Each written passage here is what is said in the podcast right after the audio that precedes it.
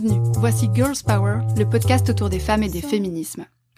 Ici, on discute avec des autrices de leurs livres, de leurs expériences et leurs réflexions autour de l'histoire des femmes, l'évolution des féminismes, l'écoféminisme ou les sorcières. Les maîtres mots sont la bienveillance, l'écoute et le partage.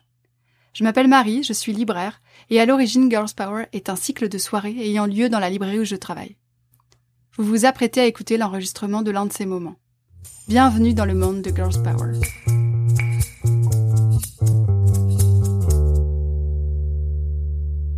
Bonsoir, à toutes et à tous. Bienvenue, bienvenue à la librairie au comptoir des mots. Je suis Marie, je suis la directrice de la librairie et je suis la créatrice et l'organisatrice d'un cycle qui s'appelle Girls Power. Donc cette soirée est organisée dans le cadre de ce cycle-là, qui est un cycle autour des femmes et des féminismes. Euh, et donc ce soir, je suis très très contente de recevoir Marguerite Capel, Céline Leroy et Hélène Cohen, trois excellentes traductrices, parce que nous ici au comptoir, ça fait des années qu'on adore euh, les textes qu'elles traduisent.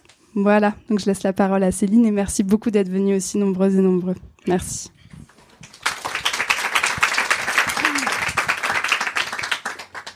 Euh, bonsoir à toutes euh, et à tous. Euh, c'est une première pour moi la présentation de soirée, donc il va falloir être très indulgent et indulgente.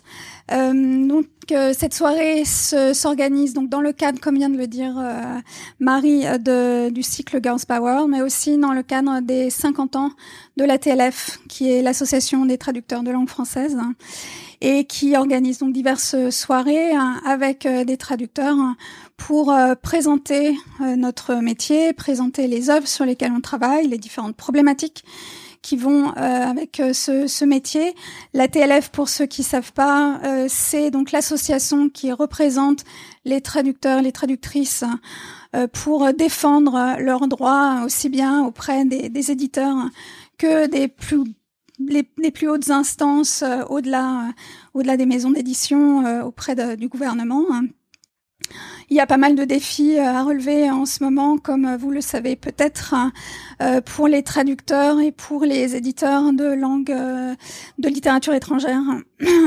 Le, le, la littérature étrangère s'effondre un petit peu, il faut bien le dire.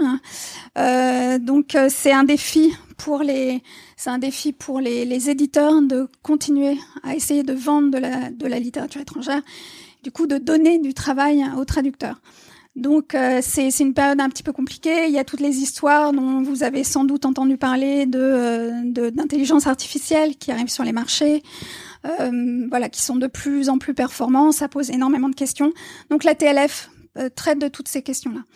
Euh, par ailleurs, le, ces, ces soirées-là visent à rapprocher, elles sont organisées en librairie et en médiathèque, hein, et donc euh, pour rapprocher et les traducteurs et le, le, maillon suivant en fait dans la chaîne euh, du livre, à savoir les personnes qui présentent les livres aux lecteurs.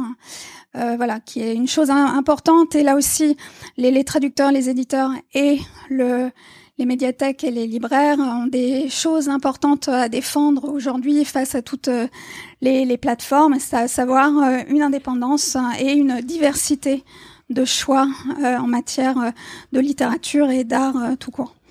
Donc voilà pour la petite présentation générale du cadre. Euh, si j'ai voulu organiser cette soirée ce soir au comptoir des mots, c'est parce que c'est ma librairie de quartier, que je m'y sens bien, que je me suis installée dans le quartier en même temps que, au moment où la, librairie euh, s'ouvrait. Euh, donc euh, on s'y sent, je trouve, on s'y sent assez bien.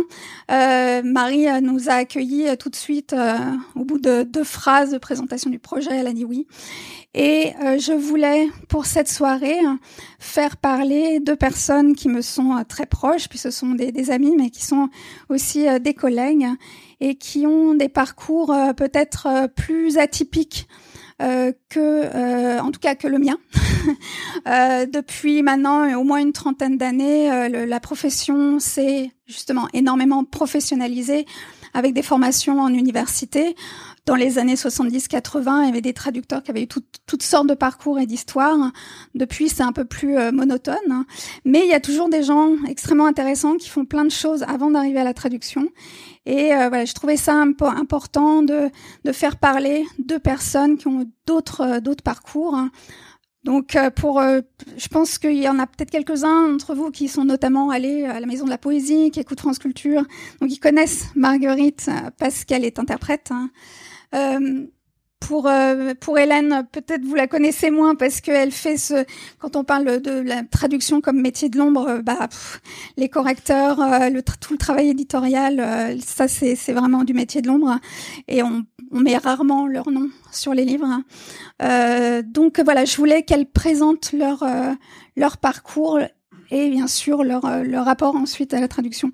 Donc mesdames, j'aimerais que vous nous parliez un petit peu déjà comment tu es arrivée à l'interprétariat? Et puis Hélène, comment tu es arrivée au travail éditorial de révision, puisque précisément c'est de révision, de traduction, préparation de copies, euh, assistante d'édition, éditrice. Elle a, toutes, elle a toutes les casquettes. Euh, voilà, comment vous êtes euh, arrivée à ce point-là? Bonsoir. Alors, du coup, être interprète, ça signifie que j'ai pas trop l'habitude de dire je pour moi-même. Donc, moi aussi, je vais vous demander un peu d'indulgence parce que je suis pas toujours euh, aussi euh, articulée pour faire un gros anglicisme euh, quand je parle de mon travail que quand je répète les propos des autres. Euh, alors bah déjà remercier Céline parce que du coup bah on va parler de nos parcours et tout mais euh, on pourrait aussi parler du sien pendant pendant des heures je pense. Céline fait partie des traductrices dont on achète les livres juste parce qu'ils sont traduits par Céline même quand on connaît pas l'auteur ou l'autrice et euh, je pense que c'est important de de le dire. Voilà, on est amis mais on, on est aussi on partage aussi je pense Hélène aussi beaucoup d'admiration pour pour ta propre trajectoire et on vous invite à lire les traductions de Céline Leroy. Voilà. Je n'ai rien à dire. Et euh, bah, pour euh, répondre à la question d'une manière pas trop circonvolue, euh, moi j'ai eu un autre métier avant que j'ai partagé avec une personne d'ailleurs qui est dans l'assistance, qui est, euh, que je, je me destinais en fait avant de faire l'interprétation et la traduction, je me destinais à travailler dans la solidarité et j'ai travaillé dans un mouvement d'éducation populaire et de jeunesse pendant dix ans. Et à peu près au même moment, alors que je m'apprêtais à démarrer là-dedans, par hasard total, j'ai fait un stage sur un festival littéraire qui s'appelle Les Correspondances de Manosque.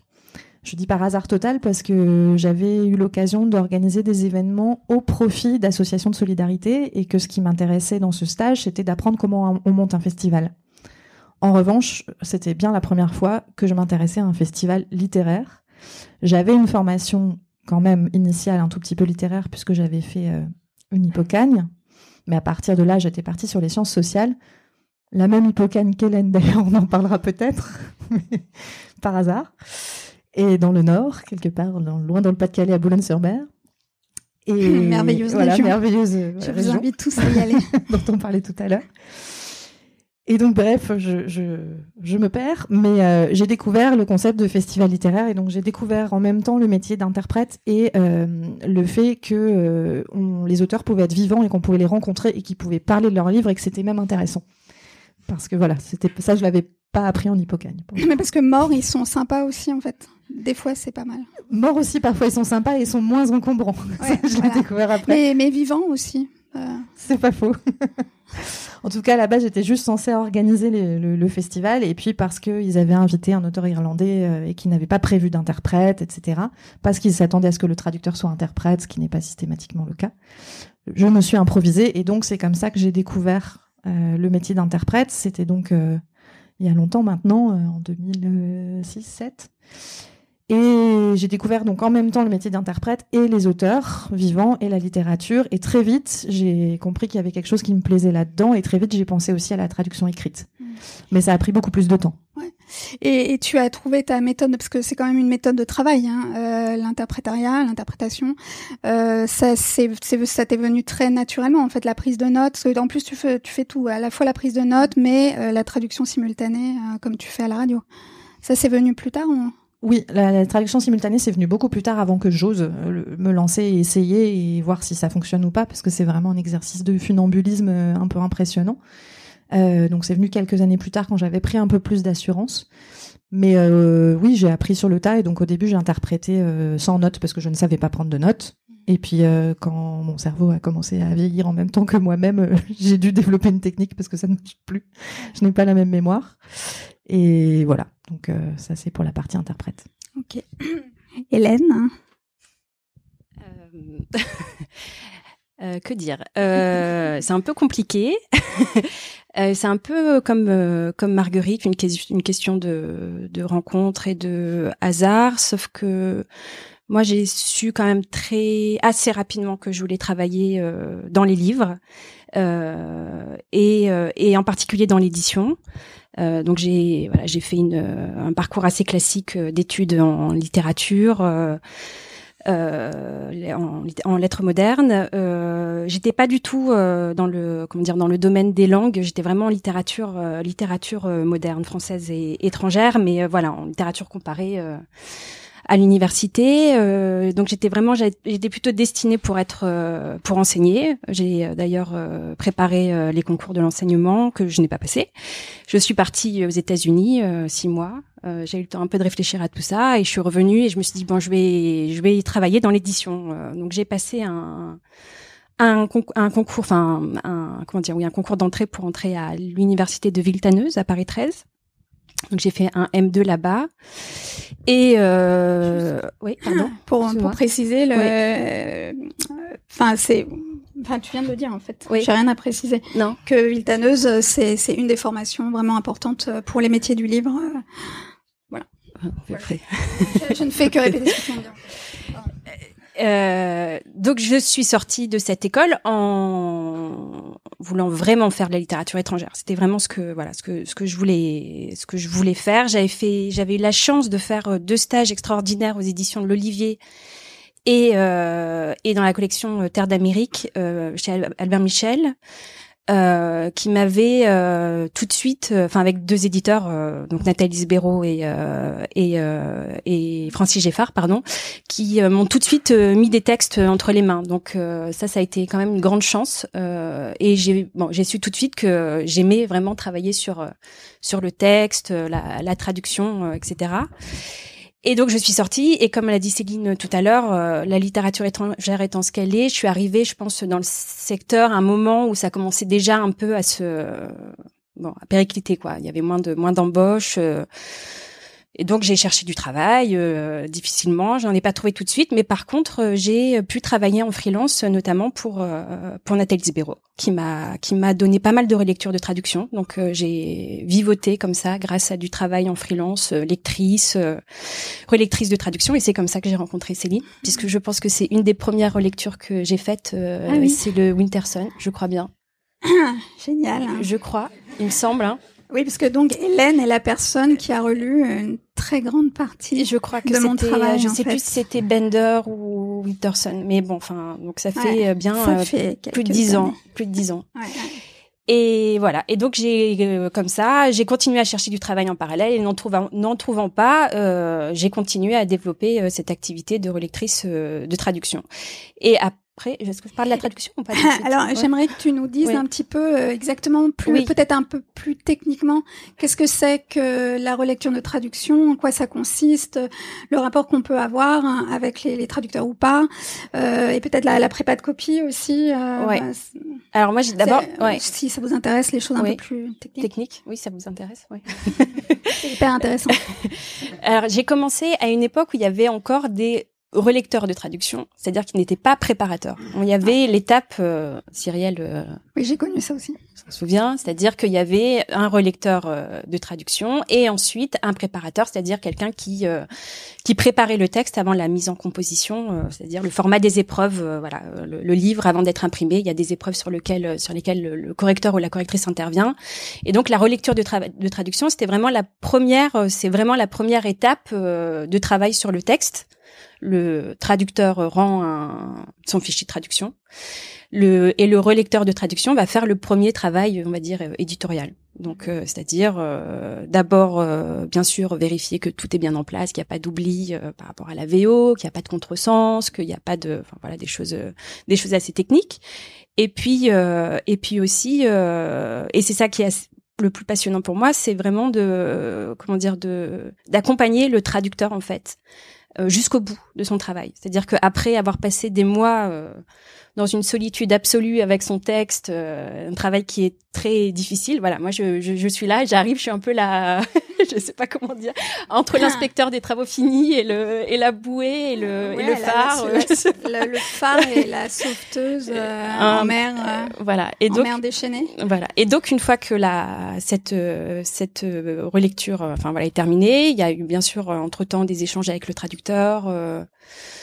puisque c'est le traducteur de toute façon qui a le mot final sur euh, la version. Donc euh, voilà, il y a eu plusieurs échanges, plusieurs allers-retours, et après ce texte euh, retourne enfin vers ce qu'on appelle un préparateur ou une préparatrice de copie qui va là va s'occuper de la partie vraiment purement technique, comment dire pas de la mise en page mais de je sais pas comment on pourrait dire le c'est comme la, mise en page mais pas encore c'est l'étape qui précède la, la correction mise en forme, la mise en forme voilà voilà, etc., etc. Et donc après, euh, ces deux ces deux missions qui étaient assez distinctes au début ont eu tendance à se comment dire à, à fusionner puisque pour des questions de, de temps, de moyens, etc. Et aujourd'hui, je fais aussi un peu de de prépa, mais bon, mon cœur quand même, c'est la relecture euh, de traduction.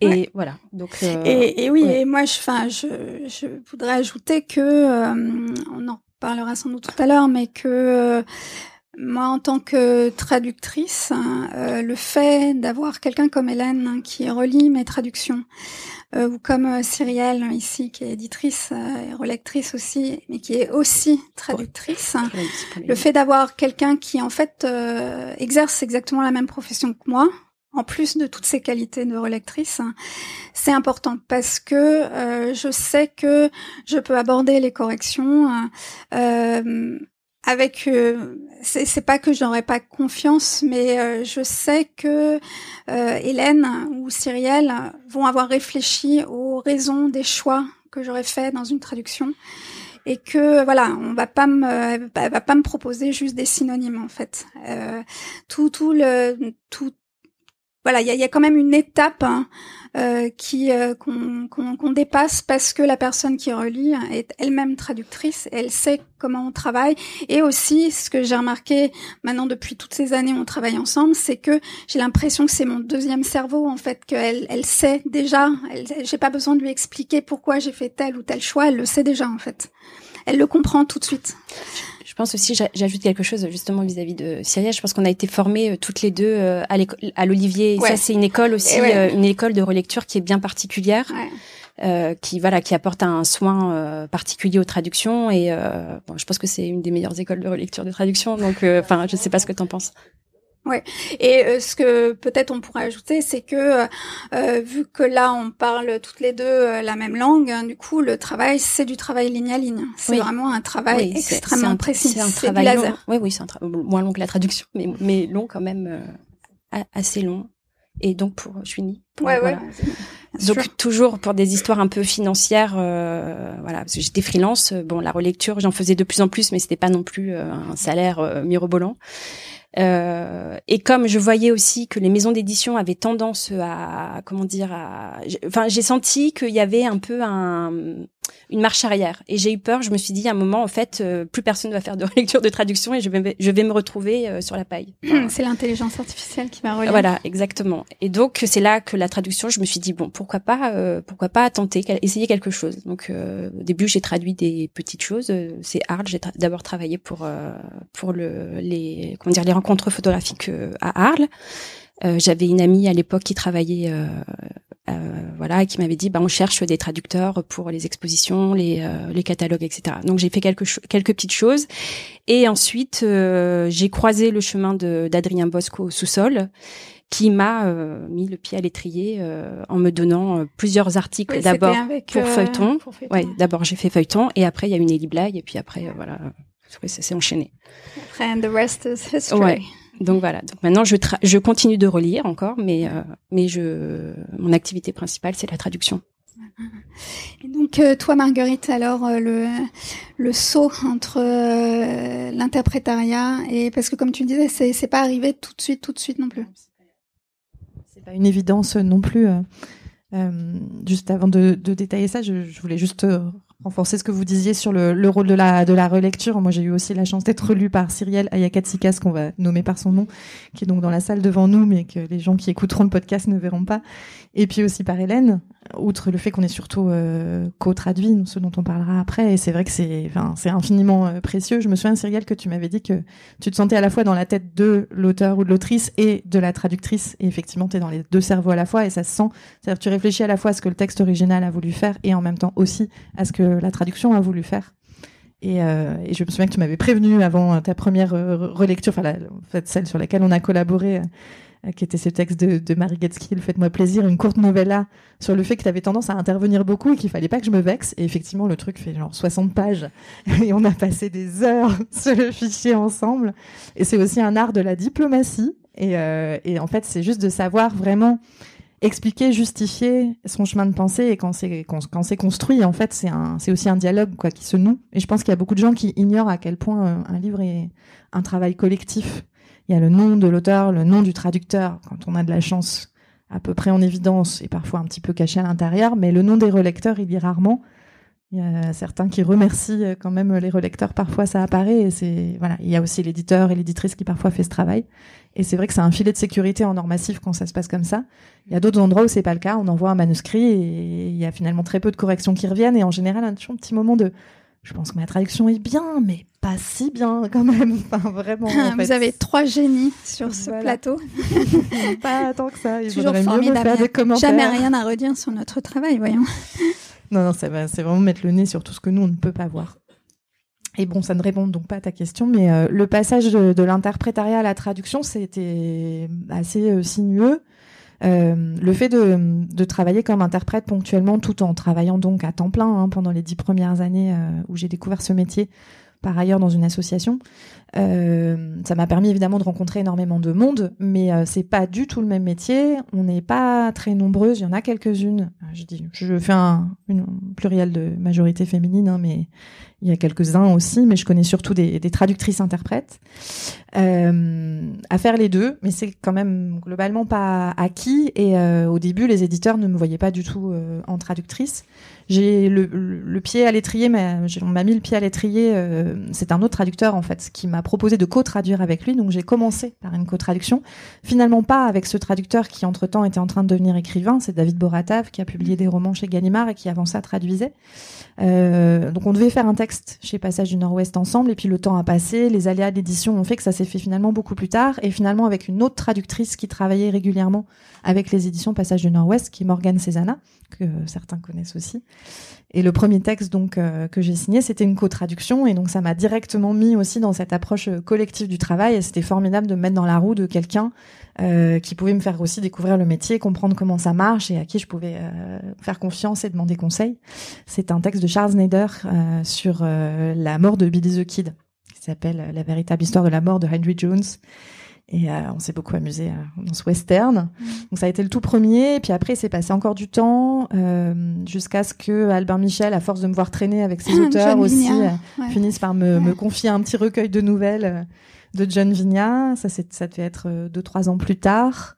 Et puis finalement, ce qui a vraiment lancé les choses, c'est quand euh, l'éditrice de Gallimard à l'époque, Marie-Pierre Grâce-Dieu, m'a confié un court texte de Chimamanda Adichie, qui est vraiment pas le texte le plus euh, complexe que j'ai eu à traduire, parce que c'était un petit manifeste féministe qui n'était pas d'une langue euh, extrêmement complexe, mais parce qu'elle est connue d'un seul coup.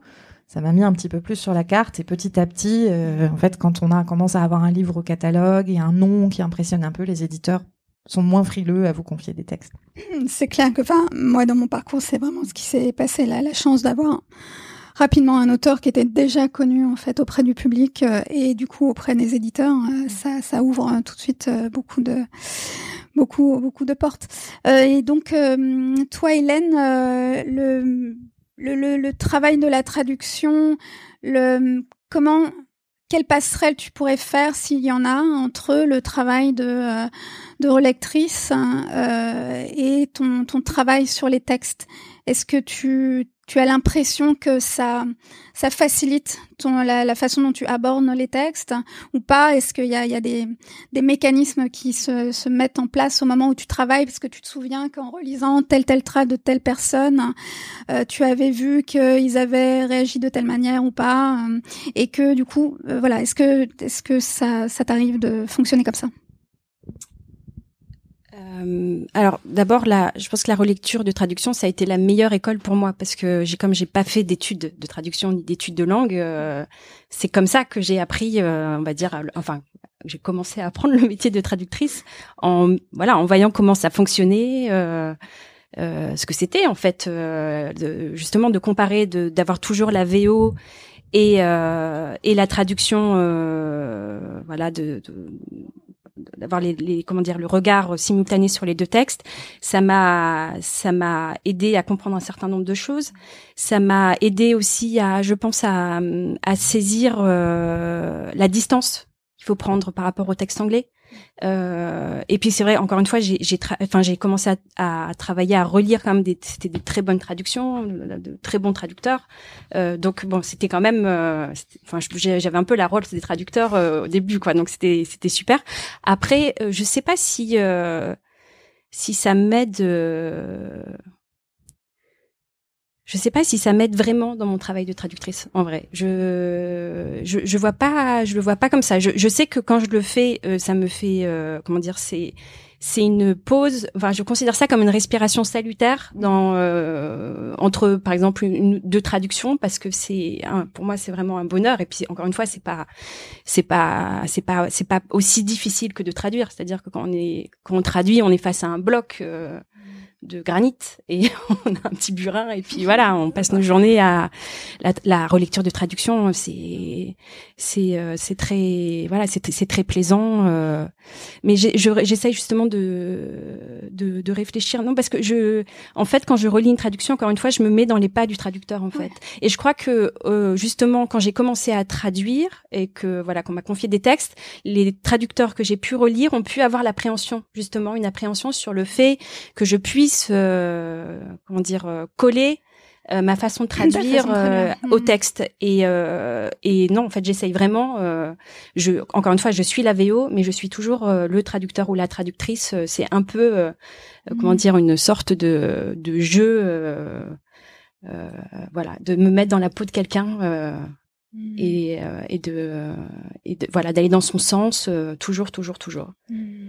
oui c'est finalement c'est c'est comme un, outil supplémentaire qui potentiellement peut être utile mais quoi qu'il arrive on est toujours face à un texte enfin moi ça me fait penser à à toutes ces années où j'ai fait de la traductologie hein, à l'université on me disait c'était ça la traduction et c'était intéressant d'un point de vue linguistique et j'ai appris des choses mais quand je suis arrivée, que je me suis lancée professionnellement dans le métier, c'est là que je me suis dit, ah, toutes ces phrases, on m'a dit oui, l'anglais est très abstrait, le, français est très abstrait, l'anglais est très concret, les tournures passives, ceci, cela. C'était dans le, au fond de, au fond de mon esprit pour y penser parce que des fois, effectivement, ça pouvait s'appliquer et c'était intéressant de le savoir. Mais après, on est quand même face à un texte en fait. Et euh, donc c'est bien d'avoir euh, des réflexes potentiellement qu'on a vus chez, chez les autres qui peuvent servir, mais euh, voilà. Après, on, ouais, fait, on, est fait seul, ce qu'on peut face, on est face seul face à un texte. Mais, mais encore une fois, ça a été une très bonne école. Enfin, je pense que je. Et alors côté interprétariat, est-ce que tu as des petits réflexes Tu lis un texte et tout de suite T'as le cerveau qui, les, les, les, neurones qui explosent dans tous les sens euh, en simultané direct? Contraire, je suis extrêmement longue euh, quand je traduis. Moi, je suis lente euh, à traduire, donc je, je, suis pas sûre, mais j'essaye, j'essaye de me servir de ça. ce qui m'aide, c'est dans l'interprétariat, le fait d'être traductrice m'aide à avoir du vocabulaire, à pouvoir mobiliser des mots assez rapidement parce que je suis dans ce travail d'écriture au quotidien je partage aujourd'hui ma vie entre les deux, donc euh, voilà, j'ai cessé d'avoir trois métiers pour en avoir que deux il y a quelques années déjà, donc traductrice et interprète. Et comme je n'interprète quasiment que des auteurs et des artistes, euh, c'est quelque chose qui se nourrit effectivement assez bien. Euh, pour la traduction, ce qui est chouette, c'est qu'avec mon travail d'interprète, je suis amenée à lire énormément et à suivre un peu la littérature contemporaine en traduction. Donc par contre, j'ai un prisme quand même, euh, j'ai un biais parce que ça me laisse relativement peu de temps pour aller lire ce qui n'est pas déjà dans les tuyaux des traductions en France. Hein. Donc euh, c'est quand même un, biais particulier, mais c'est vrai que ça me donne une culture générale. Et, euh, et, par ailleurs, j'essaie de temps en temps de mobiliser ça. C'est vraiment l'inverse pour moi en termes de, de processus. Euh, le vertige se situe à un endroit totalement différent. Quand on est sur une traduction, on est sur un temps long. Il faut savoir quand on traduit un texte, on va être peut-être sur euh, trois mois, quatre mois, parfois cinq ou six mois, en fonction de, de la, du volume du texte. Et donc c'est comme pour les gens qui font des thèses, s'il y a des universitaires parmi vous, c'est en fait à quel moment est-ce que ça s'arrête? Et comme il n'y a jamais de traduction parfaite, c'est à nous de déterminer à quel moment est-ce que ça s'arrête et on peut toujours continuer à peaufiner sa phrase, alors qu'en interprétation, c'est exactement l'inverse, puisqu'il faut tout de suite trouver une solution, une réponse. On compte sur l'éditeur pour nous donner un délai pourri. Et... Voilà. Et puis pour à un moment donné, être dans un stade d'épuisement tel qu'on dit, on pose son truc, et on dit, bah, c'est bon. Après la 18e lecture. Ouais. Il y a un peu de ça. Parfois, ça s'arrête parce que le temps fait que ça s'arrête, mais on pourrait continuer à la travailler éternellement. Euh, et le fait d'avoir une étape de, de relecture avec quelqu'un de qualité derrière fait aussi qu'on arrive à lâcher parce qu'on sait qu'il va y avoir un deuxième temps de travail. Mais en tout cas, sur le, euh, parfois ça m'arrive quand je bloque d'essayer de me mettre dans ma peau d'interprète et de me dire ok si tu avais là une seconde face à une salle ou en direct à la radio pour trouver une solution et essayer de peut-être pas de trouver le mot parfait mais en tout cas de faire passer l'essentiel de ce qui s'est dit là de l'intention qu'est-ce que tu ferais? Et en fait ça m'aide à décoller du texte parce que tu parlais de distance tout à l'heure et c'est vrai que moi ça a été un des apprentissages je trouve qu'il est moins facile. Au début on est obsédé par l'idée d'être surtout hyper fidèle et on met un peu de temps à comprendre qu'en fait parfois il faut complètement remanier une phrase pour être justement fidèle à l'esprit du texte. C'est aussi euh, que tu as quand même l'art des dialogues aussi. Est-ce que c'est pas un peu euh, lié à ta à ton travail d'interprète aussi? Alors, enfin, quand tu fais parler tes personnages, on... c'est vrai, quoi. Enfin, je veux dire, c'est. C'est vrai que je me suis découvert un goût pour les dialogues et pour les voix. Euh, plus ça va, plus je traduis, plus je me dis en fait, j'adore ça, les textes qui sont où les vraiment l'intrigue est portée par la, la, caractérisation des personnages, par la voix, où les, les personnages sont presque quasiment pas décrits parfois. Euh, ils sont pas décrits par leurs caractéristiques physiques, c'est parce qu'on les entend parler qu'on les voit exister en fait. Et ça, j'aime j'aime beaucoup. Et j'avais pas fait le lien, mais euh, mais de fait, je, je, je, je fais plein de voix différentes en fait. Cette soirée, on découvre des choses incroyables. Hein. Oh, J'ai appris un truc. C'est bien.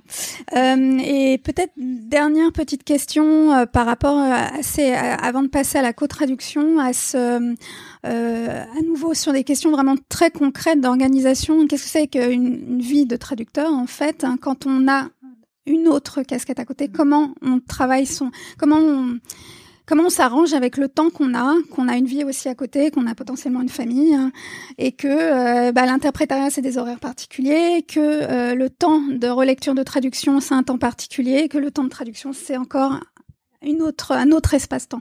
Comment comment ça fonctionne? On jongle. c'est l'enfer.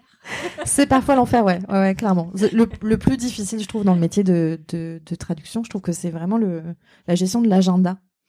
Et, euh, et c'est tous ces moments aussi où quelqu'un arrive avec un projet fantastique et hop, on vient juste de dire oui, autre chose, ça, ça colle pas, ou les délais sont pas les bons. Alors ça, c'est quand on a de la chance et qu'on a des projets, donc on peut pas vraiment se plaindre non plus, mais mais c'est très compliqué. Les délais sont de plus en plus restreints euh, aussi dans le monde de l'édition. Il faut que les livres sortent vite. Il faut pas que la traduction soit trop éloignée de la sortie en langue originale. Et du coup, c'est vrai que c'est un, un environnement souvent très contraint avec des, des énormes euh, voilà, blocs de granit, comme tu dis et un tout petit burin et en plus un temps imparti euh, réduit quoi. Et on est bon, en l'occurrence euh, Hélène et moi, on a on a aussi la dimension effectivement euh, de vie de famille qui fait que les horaires sont pas extensibles à l'infini. Et après voilà, moi je, sur l'interprétariat pour répondre à la question sur l'interprétation, c'est un temps qui est très qui est quand même très limité et très très compact euh, qui est intense, qui me prend beaucoup d'énergie, mais euh, c'est quelque chose qui. Mais il y a du travail en amont, quand même. Il y a du hein. travail en amont de préparation, mais qui est essentiellement de la lecture, donc c'est quand même plutôt agréable comme travail de préparation. Euh, mais oui, oui, il y a du travail en amont, mais euh, je dirais que en tout cas dans ma répartition du temps, je passe peut-être un tiers de mon temps à interpréter et deux tiers de mon temps à traduire, pour donner un peu une idée. Oui. Euh, non, mais c'est difficile. c'est difficile. Euh, on a l'impression de courir tout le temps après le temps. Mais euh, ça, je pense que c'est tous les traducteurs. Enfin, pas seulement. Euh, je sais pas. Enfin, non. C'est-à-dire que ce, comme on, on, a, on vit en fait au rythme des plannings des éditeurs. Donc, on a toujours une deadline. On a toujours on est toujours charrette, on est toujours bon voilà. On compte les jours. Moi, je suis obsédée de. On compte les jours, on compte les feuillets, on compte les mots. Les rétro-planning, les rétro-planning de la mort. Hein. Euh, là, après la relecture, euh, alors la relecture, c'est vrai que c'est un peu particulier parce que ça peut être euh, à la fois court, mais ça peut être très long et c'est un peu la surprise. Donc, donc voilà, il y a parfois euh, des. Comme Forrest Gump. Hein. c'est ça. C'est la boîte de chocolat. Encore une fois, moi j'adore faire de la relecture de traduction, donc euh, quand on m'en propose une, euh, j'essaye toujours euh, de la faire, sauf si vraiment je voilà c'est impossible parce que j'ai une traduction à rendre et que je suis vraiment voilà j'ai pas le temps, mais j'essaye quand même d'en caser quelques-unes sur dans l'année. Mais voilà, parfois on peut tomber sur un texte qui prend deux fois plus de temps que prévu, et voilà ça peut être c'est parfois compliqué à gérer. oui, surtout là, ce, qu'on n'a pas tout à fait abordé, c'est que là, on parle que de textes qui vous ont été proposés. Euh, donc, euh, des textes qui vous sont proposés, ça veut dire que vous dépendez euh, de bah, de l'organisation de l'éditeur, en fait. Moi, les quelques fois où j'ai proposé des textes, hein, on a pu discuter de qui, quoi, quand. C'était plus peut-être euh, plus simple. Euh, le temps passe, l'air de rien. Donc euh, j'aimerais qu'on parle. L'autre raison pour laquelle j'ai invité mes chers camarades et collègues, c'est la co-traduction.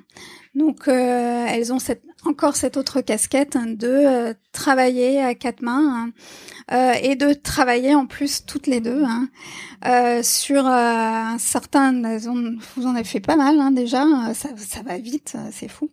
et donc je... 5, 6, 7 En plus... La septième, la sixième ou la septième, peut-être? En plus avec avec des choses très différentes, c'est-à-dire euh, des contes, euh, des, des albums de contes, euh, de la non-fiction, euh, l'autobiographie de Megan Rapinoe, euh, euh, de la littérature. Enfin, vous avez un peu tout fait. Et ce qu'on disait tout à l'heure, euh, pour tous les traducteurs qui sont ici le savent déjà, mais le, en tout cas, bon, pour moi, la, la, la, question principale de la traduction, c'est vraiment la question de la distance. La fidélité à une traduction, c'est une question de distance. Quelle, euh, trouver la bonne distance. Et comment on fait quand on travaille pas tout seul Et parce que ça veut dire que là, il faut euh, parlementer euh, et se mettre d'accord sur la distance. Il faut lisser, faut voilà comment tout ça s'organise. Là, il y a plein de questions là aussi euh, techniques et peut-être aussi sur le vu que ce sont des textes euh, très différents, et là on va rejoindre aussi tout le pan euh, Girls Power euh, de, de, la soirée, puisque c'est des textes souvent quand même euh, avisés féministes, hein, avec des choix sur le langage hein, qui sont radicaux, c'est peut-être un, peu exagéré, mais en tout cas des, vrais choix de traduction à faire que des auteurs ont fait et que du coup les, vous les traductrices avez dû faire, non seulement sur, je pense, au compte euh, chez Stock, hein, euh, je vais les laisser euh, expliquer de, quoi il s'agit, ou les textes de Kathleen Collins, hein, notamment sur les questions la plus, les questions raciales aux États-Unis, les différences culturelles aussi, comment on aborde tout ça. alors le premier texte, c'était Kathleen Collins en 2019, 2019. Euh, c'était un texte que c'est un peu, c'est une histoire un peu drôle, enfin drôle, un peu drôle, ouais.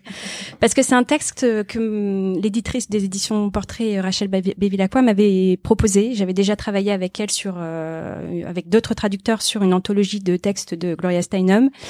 Et elle me l'avait envoyé et j'avais trouvé ça euh, génial, très très beau. J'étais enceinte à ce moment-là et je lui ai dit j'adore ce texte, mais euh, je me sens pas, je me sens pas de le faire toute seule, pas dans cet état, pas dans cet état. Et euh, je lui ai parlé de toi. On se connaissait pas en fait. Enfin, on s'était croisés euh, très brièvement au Festival America, je crois euh, quelques mois ou même un an peut-être plus tôt. Et je sais pas pourquoi. Enfin, je sais pas pourquoi. Ton nom, j'ai dit, bah Marguerite Capelle, ça peut être sympa. Donc elle t'a contacté, t'as dit ok et tout, et on, s'est rendu compte, on, on, a discuté un peu au téléphone et on s'est rendu compte qu'on avait été dans la même prépa et que j'avais eu son père professeur de grec euh, en prépa. C'est l'anecdote préférée de mes amis, je les raconte tout le temps. donc voilà. Euh, donc c'était vraiment, on était faites. Pas mal, un lien familial quoi. J'ai dit, vois, c'était la première. euh, Ouais, on a, on s'en est pas rendu compte tout de J'ai suite. dit en mais euh, Capelle, euh, ouais. Capelle, t'aurais pas. pro de euh, grec. de- Je t'ai dit, tu viendrais pas du Nord, Capelle? C'est pas un nom du Nord. Et tu me dis, oui, t'as pas un- quelqu'un dans ta famille qui est professeur de latin ou de grec Bah oui, mon père. Et Voilà. donc c'était rigolo. Et donc, euh, on a. Voilà, Il on a a- un peu halluciné. J'ai dit, écoute, tu co-traduis avec ton ancien élève. Et donc, voilà, on a commencé euh, sur ce texte. Et dans mon souvenir, ça a été un peu. Ça a été très simple. Enfin, il n'y a pas eu de. Alors, on a commencé sur des textes qui s'y prêtaient, euh, prêtaient. très très bien. Euh, puisque ouais, c'était voilà c'était Ouais. des recueils et euh, donc Kathleen Collins c'est une, une autrice américaine euh, qui a disparu en- début des années 90 fin des années 80 j'ai plus la date en tête exacte et qui a laissé derrière elle une collection de, de textes formidables de fragments intimes de lettres de journaux de nouvelles une ébauche de pièces c'était voilà quelqu'un de d'assez euh, d'assez passionnant et euh, quand Rachel nous a proposé ça, elle a tout de suite eu envie. En fait, elle, fait, elle proposait beaucoup de co-traductions, euh, effectivement. Et moi, je lui avais dit, on s'était déjà croisé, une, approché une ou deux fois, et je lui avais dit que j'aimais bien ça, puisque j'avais déjà eu l'occasion de, de co-traduire avec Morgane. J'avais trouvé l'expérience formidable, et je lui avais dit, ça me botterait bien de recommencer. Et donc c'est comme ça que ça s'est fait. Et c'est vrai que comme c'était plein de petits textes fragmentaires, ça a été assez simple de se les répartir. Et puis euh, après on se fait un ping-pong et en fait on commence quelque part l'étape de relecture euh, qu'on ferait sinon avec une, relectrice euh, à la fin. On la commence d'ores et déjà pendant le processus de traduction et en fait on, s'aide à faire avancer le texte beaucoup plus vite parce qu'on est est toutes les deux plongées dans la matière et des fois quand on a le nez dedans on met du temps à trouver une solution l'autre la voit immédiatement et hop on débloque des choses comme ça mutuellement et on se fait des allers-retours donc c'est comme ça qu'on a travaillé je crois sur ces deux là et puis euh, Et après, sur Megan, sur Megan Rapinoe, Megan Rapinoe. euh, donc la l'autobiographie de Megan Rapinoe euh, chez Stock. Euh, donc voilà, on il y a- avait un mois pour le faire, donc euh, Un ils mois. ont tout de suite euh, proposé un, un deal à deux. quoi. Tu veux dire- C'est moi qui étais enceinte cette fois. C'est ça, c'est toi qui étais enceinte. Euh, ça a été plus compliqué puisque là, c'était pas, c'était pas un, recueil de textes, c'était voilà un texte de 300 pages, euh, et donc on a fait le choix de, euh, on a fait le choix en fait de faire une partie euh, l'une après l'autre, c'est-à-dire que euh, toi tu faisais le chapitre 1, moi le chapitre 2, chapitre, enfin toi le chapitre 3, etc. Et on faisait pas une version euh, très poussée, euh, enfin on traduisait bien, mais pas, enfin on, ne peaufinait pas au maximum euh, pour que l'autre relise et mette mette sa patte pour qu'on ait quand même un texte qui soit qui ait une unité de ton, voilà, qui ait pas de décrochage dans le style, qui ait une seule voix, qu'on soit deux traductrices mais euh, une seule voix qui ressorte. Et donc ça a impliqué effectivement de se mettre d'accord sur des choix de, vocabulaire évidemment, mais de ton aussi, de rythme. euh, euh, et effectivement des discussions sur des choix qu'on a pu faire. Comme tu le disais, effectivement, sur les Kathleen Collins, il y avait toute la question de comment est-ce qu'on traduisait. Il y avait pas mal d'histoires qui se passaient dans les années entre 60, 70, euh, 80, et, euh, et c'était comment euh, comment traduire par exemple les termes comme Negro qui sont hyper situés euh, dans une histoire américaine. Enfin voilà, on est plein à s'y être confrontés dans différents textes, mais là il fallait trouver euh, une solution qui nous convienne aussi à toutes les deux et la discuter avec l'éditrice qui n'était pas forcément sur la même longueur d'onde que nous par ailleurs. Euh, ça nous a aidé d'ailleurs d'être deux parfois. Et puis, on t'a, on a interrogé, toi, tu avais interrogé ici euh, des traducteurs euh, justement sur l'emploi de ce mot euh, pour voir euh, ce que des collègues et euh, des confrères et des, des consoeurs avaient pu avaient pu faire et voilà. Mais en tout cas, on est, enfin, on a des discussions, mais on est toujours un peu sur la même longueur d'onde, quoi. Oui, C'est facile. C'est fluide, ouais. Puis maintenant, Assez on commence facile. à bien se connaître. Oui. Mais c'est, enfin, je pense que le fait que toi tu sois relectrice aussi a, a vachement facilité les choses parce que, euh, enfin, moi j'ai beaucoup appris en fait aussi de la co-traduction de ta façon de commenter parce que donc on s'envoie des fichiers qu'on commente euh, et quand on fait des suggestions et des propositions. Encore une fois, il y a un art aussi de, la diplomatie et de la, présentation et de l'explication de ce qu'on propose en fait. Ça, il suffit pas de dire genre bah là tu devrais mettre ça. Faut être capable en fait de justifier, de pourquoi, de l'amener d'une manière qui fait que la personne puisse avoir envie de s'en emparer et pas se sentir heurtée dans le système qu'elle avait projeté dans sa tête. Et ça, c'est tout un talent que toi tu as et j'ai beaucoup appris de ta façon de faire, y compris pour des co-traductions avec d'autres personnes derrière. Parce qu'il faut vraiment savoir le faire toi si tu sais faire ça. Ouais, par exemple. Alors, euh, les contes. euh, alors, les contes, c'est un, un recueil. Alors, il y a eu deux recueils qui sont parus euh, chez Stock de hum, Franz Mann et Plaquette, c'est ça Je dis pas de bêtises. Euh, Franzman et Jonathan oui, Plaquette. c'est ça. Donc un premier recueil qui s'appelait Le Bel au bois dormant. Donc c'est un couple d'anglais qui a qui a créé un algorithme euh, genre enfin comment genré euh, voilà, ils ont ils ont passé euh, des des textes euh, traditionnels euh, voilà, des contes traditionnels euh, avec cette avec cet algorithme qui inverse euh, tous les genres. Donc euh, les princes deviennent des princesses, les rois des reines, les îles des ailes, euh, les euh, Les écuyers, des écuyères, les voilà, des patronnières. tout- voilà, tous les marqueurs Les demoiselles d'honneur, exactement. les gentilshommes d'honneur. Voilà. Donc euh, ça, ça a été un gros travail de de d'adaptation, de création aussi. On s'est posé beaucoup de questions justement sur cette histoire euh, d'algorithme puisque la langue anglaise est quand même euh, moins. Pour eux, c'est plus simple finalement euh, cette histoire parce qu'il y a, y a moins de genres en anglais. Nous, en français, on était vite bloqués sur les accords grammaticaux. Les... Donc, on s'est beaucoup cassé la tête. On s'est beaucoup amusé aussi. Et et voilà. Et donc, on a. Enfin, je sais pas si tu veux en discuter. en Ouais, donc il y a eu le premier qui était le Bel au bois dormant et le second Ah oui, l'enlèvement de Perséphone. donc ils ont réitéré derrière avec Avec la mythologie, donc euh, Minotaure qui devient la etc. On a bien rigolé. Euh, c'était très chouette, c'était très créatif parce que comme tu le dis, effectivement, les marques de genre étant pas au même endroit, en fait, quand on passe d'une langue à l'autre, il a fallu qu'on on invente un système. C'était c'était presque un exercice. euh, de recréation assez particulier parce que eux, ils ont vraiment voulu justement leur idée, l'intention de base de ces livres euh, avec cette histoire d'algorithme, c'était de de- d'avoir quelque chose euh, où c'est vraiment la machine qui intervient et qui automatiquement inverse tous les genres pour voir l'effet que ça produit sans que ce soit eux qui aient euh, euh, fait les choix un par un. Et nous, évidemment, on n'avait pas un algorithme qui faisait la même chose sur le texte français. On avait parfois un texte historique français parce que, par exemple, on avait des traductions anglaises des contes de Perrault. Donc, on retrouvait le texte de Perrault et on avait un peu envie que le lecteur puisse retrouver aussi euh, la saveur de ce texte original. Et donc, il fallait qu'on fasse le travail de l'algorithme, mais nous-mêmes manuellement, et qu'on, en fait, on trouve des moyens de recréer le même effet en français. Donc, c'était euh, un travail de traduction un, peu- un peu particulier. Euh, sur lequel on s'est bien amusé et où effectivement il y avait des questions de réglage. On a eu des débats, des discussions. Je me souviens que sur euh, l'enlèvement de Perséphone, moi, à un moment, j'étais partie super loin de attends, mais alors en fait, il faudrait qu'on inverse carrément toutes les règles grammaticales aussi. Euh, on pourrait dire que euh, tous les, toutes les généralités sont au féminin quand c'est euh, chacun était heureux de le voir revenir, bah, chacune était heureuse et ainsi de suite. Et à un moment donné, ça, c'est, on perdait l'effet en Mm, fait. mm. Enfin, quand il y avait trop de trop de changements, trop d'inversions, on, y perdait ses petits et on n'avait plus justement cet effet de décalage au départ qui est assez puissant et qui fonctionne bien dans ces contes et, et qui a fait leur succès aussi, qui est qu'il y a effectivement quelque chose qui se passe. Ça reste très binaire, hein, on recrée pas d'autres genres ni rien, mais il y a quelque chose qui se passe quand d'un seul coup, quand on rentre dans un magnifique château, on s'attend à y trouver une dame puissante et pas un seigneur.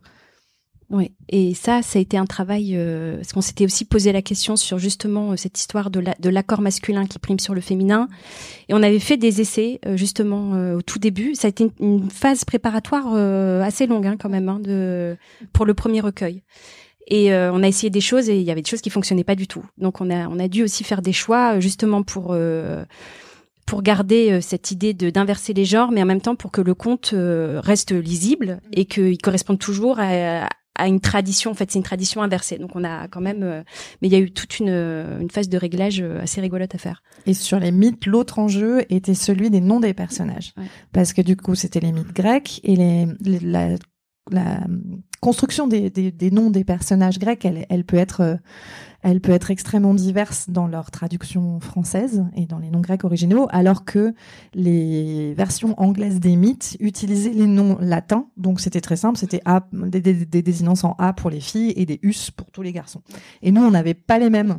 On avait euh, des Pandores, enfin, on avait des, des on avait des plein de formes différentes de noms où c'est pas si évident que ça de repérer le masculin et le féminin. Donc il fallait qu'on trouve à la fois un moyen de réellement féminiser Ulissa ou euh, masculiniser, euh, je sais plus euh, euh, lequel je pourrais prendre, euh, Perséphone par exemple, euh, mais qu'en même temps on reconnaisse le nom et qu'en même temps ça obéisse aussi un peu à la logique quand même étymologique du grec. Mm. Et donc c'est là que Monsieur Capel-Père a refait son apparition. on l'a fait bosser sur le sujet pour avoir un truc qui soit un petit peu logique quand même, euh, nous étant hellénistes de très loin, quoi. Et, sur la question de Poussipédia aussi. Sur, euh, alors il y a ce, ce livre qui est sorti aux éditions d'Alva qui s'appelle Poussipédia. Euh, vous, je me souviens plus, vous avez euh, juste toi avec toute une série de personnes. Vous étiez combien? Six, huit. Euh, vous étiez nombreuses, hein. que des que des femmes, je crois. Je te laisse raconter le, la grande histoire de Poussipédia. Ah, comme je le disais, moi j'aime beaucoup l'éco-traduction, et donc toujours plus grand, hein, n'est-ce pas? Pas les traductions à quatre mains. Je crois quand j'ai annoncé d'ailleurs la sortie de Poussipédia, je me suis fait un micmac dans ma tête sur le nombre de mains impliquées sur cette Poussipédia, qui est quand même une encyclopédie de la chatte, donc en plus c'était un peu scabreux. Euh, ces histoires de mains et de doigts ont perturbé beaucoup de gens. On était six, donc ça fait douze mains, je dis pas de bêtises. On est littéraire, clairement. Euh, c'est un texte qui est paru aux éditions d'Alva en mai dernier et sur lequel on a travaillé donc avec euh, Nathalie Bru, Gaëlle Kogan, Valentine Leis, euh, Sarah Vermande, Fabienne Gondran et moi et aussi un peu euh, un peu Juliette Ponce l'éditrice qui a aussi euh, traduit certaines parties euh, qui est une encyclopédie donc un guide inclusif de la chatte qui à la base était euh, poussé donc au sens de l'organe sexuel et plus largement du, corps. Et c'était au départ un site web et puis c'est devenu c'est devenu un, livre illustré qui est très chouette avec un ton très enlevé et qui s'adresse aux people with pussies donc les personnes à chatte. Donc il a fallu trouver tout un tas de systèmes aussi en français pour rendre cette intention inclusive et trouver un vocabulaire qui corresponde. Et en fait, comme c'est une encyclopédie et pas très littéraire, on s'est permis d'expérimenter plein de choses et ça a été euh, extrêmement intéressant de le faire à autant de traductrices avec des cultures féministes différentes, avec un rapport à ces questions-là différentes, qui avaient déjà eu ou pas l'occasion d'expérimenter des écritures inclusives ou différentes formes de torsion parfois de la grammaire pour trouver ce qui correspondait.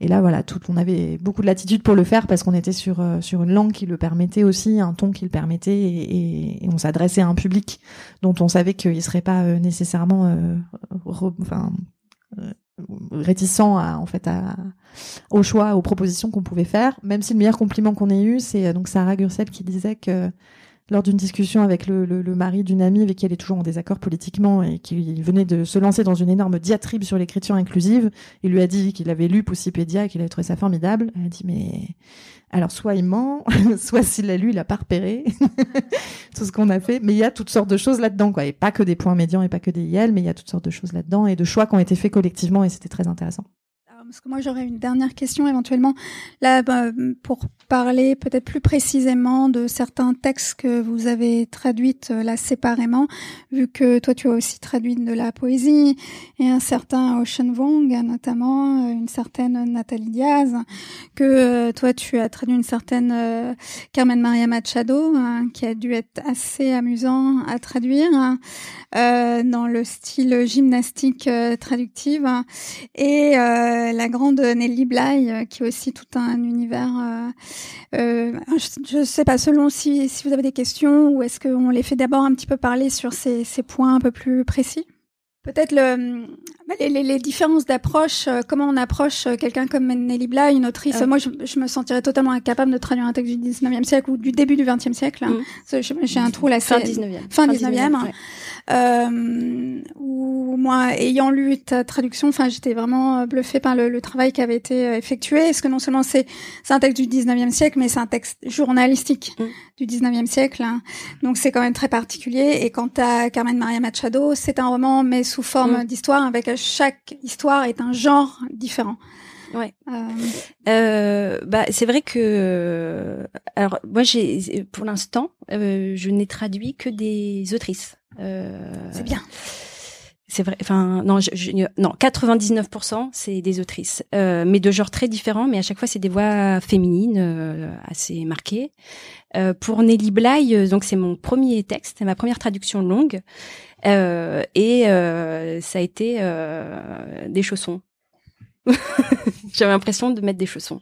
Euh, je, parce que je pense que c'était aussi ma formation littéraire qui, euh, voilà, j'avais quand même euh, fait euh, de longues années de d'études en, en, littérature et bon, le 19e siècle, c'est quand même le grand siècle, enfin le grand siècle, en, à l'université en tout cas. Donc, donc je, je sais pas, je l'ai pris, j'avais l'impression de d'avoir une amie quoi. Ouais, c'était la, la, maison. C'était la maison, c'était c'était ça. Donc et puis et puis après, c'est aussi un texte qui est hyper, qui est, enfin qui est génial génial. avec, enfin, on se laisse porter. C'est une voix drôle.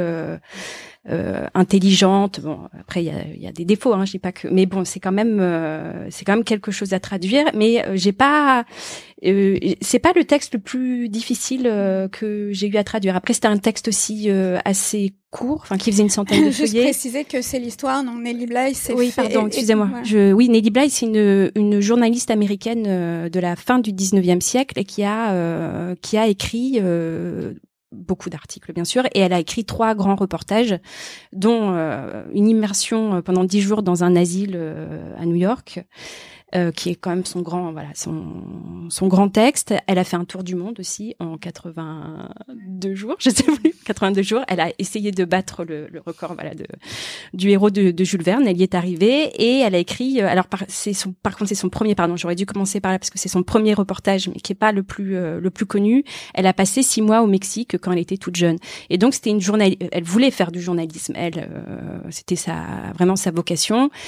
Et euh, voilà, on lui a mis des bâtons dans les roues, on l'a, on l'a corseté, on l'a, comment dire, on l'a confiné dans des, voilà, dans les pages, euh, euh, je sais pas, gastronomie, euh, mode, jardinage, etc.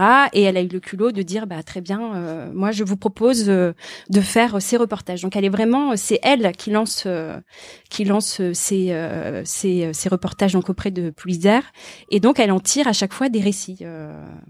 Et donc c'est une langue, c'est sûr, c'est la langue du 19e siècle, donc c'est une langue qui est un peu particulière, qui est très ironique, très vive, avec, euh, oui, c'est ça, cette, cette ironie qui est vraiment propre à cette époque, c'est-à-dire c'est tout est on dire euh, c'est un humour un peu larvé, c'est jamais direct, euh, beaucoup de références, etc. Mais j'ai pas c'était un peu naturel enfin je sais pas comment dire. Et puis il y a aussi le je pense aussi que dans la traduction il y a aussi une part d'interprétation et de jeu qui est très forte.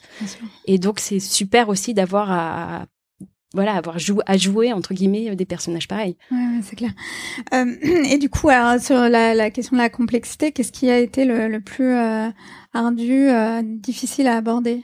Dans Nelly Bly Non, non, dans ce que tu as fait jusqu'à présent. Euh, bah, le Carmen Machado, euh, dans la, la, Maison rêvée, ça a été un, un, un, excellent souvenir de traduction. donc c'est le, le, récit d'une d'une jeune fille et de son couple lesbien, euh, voilà, une, relation, une relation très toxique qui est abordée euh, sous forme de, courts chapitres à la manière de. Donc c'est vraiment euh, c'est un exercice, on va dire, stylistique, mais en même temps extrêmement sincère, extrêmement bien fait, pas du tout fabriqué.